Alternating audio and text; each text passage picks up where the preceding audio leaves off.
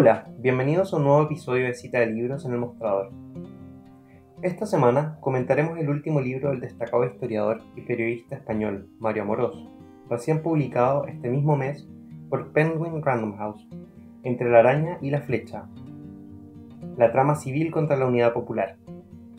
Amorós relata, de la mano de una extensa bibliografía compuesta de prensa de la época, cartas y discursos, el entramado que se fue construyendo desde la victoria de Allende hasta los meses anteriores al golpe de Estado, describiendo cómo, desde el Congreso, la oposición y el empresariado, se instalaron los elementos que desembocarían en el golpe de Estado y en una larga y sangrienta dictadura.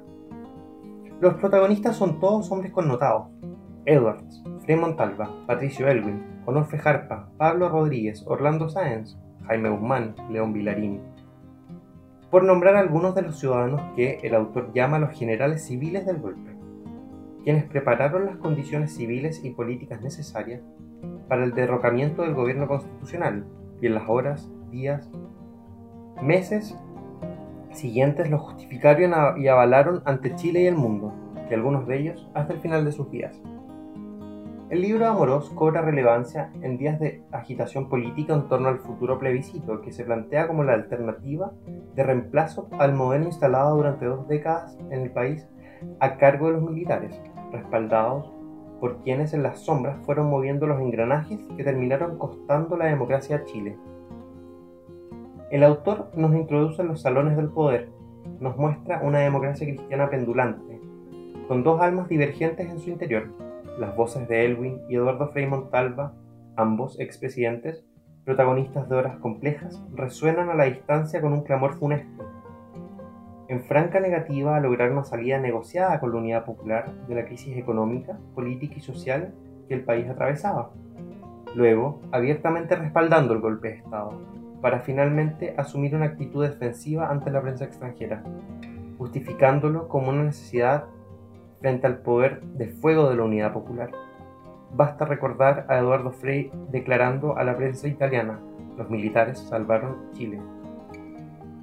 Mientras el presidente anunciaba esta semana una ley de protección al gremio de los camioneros, Amorós nos traslada a la planificación de los paros de 1972 y 73, en que los gremios patronales e incluso los colegios profesionales paralizaban la economía para boicotear al Poder Ejecutivo. Destacan Sáenz y Vilarín de la mano del Partido Nacional, con Sergio Nofre para la cabeza, como aliados tanto de la democracia cristiana como de Patria y Libertad, representado por una araña que desde octubre de 2019 ha resurgido como emblema de los sectores nacionalistas de la sociedad. Este libro nos muestra los autores civiles del drama anterior al drama. Si el libro de Mónica González nos mostraba un panorama global de la conjura del golpe, el de Amorós es la reconstrucción del movimiento político civil que se desarrolló entre el 71 y el 73, cubriendo desde la araña de Patria y Libertad hasta la flecha roja de la ADC, conspiraciones, marchas con antorchas que evocaban a los desfiles totalitarios, negociaciones inconclusas y la defensa de una salida democrática de la crisis, en las voces de los sectores minoritarios de la ADC, son elementos que dan agilidad a la narración. Mario Morós suma este ensayo a su repertorio de libros, entre los que destacan las biografías de Allende, Neruda, Miguel Enríquez y Pinochet. Un nuevo volumen que analiza procesos aún polémicos en la discusión pública actual. Soy Francisco Castillo y los invito a seguir nuestro comentario semanal en cita de libros de El Mostrador.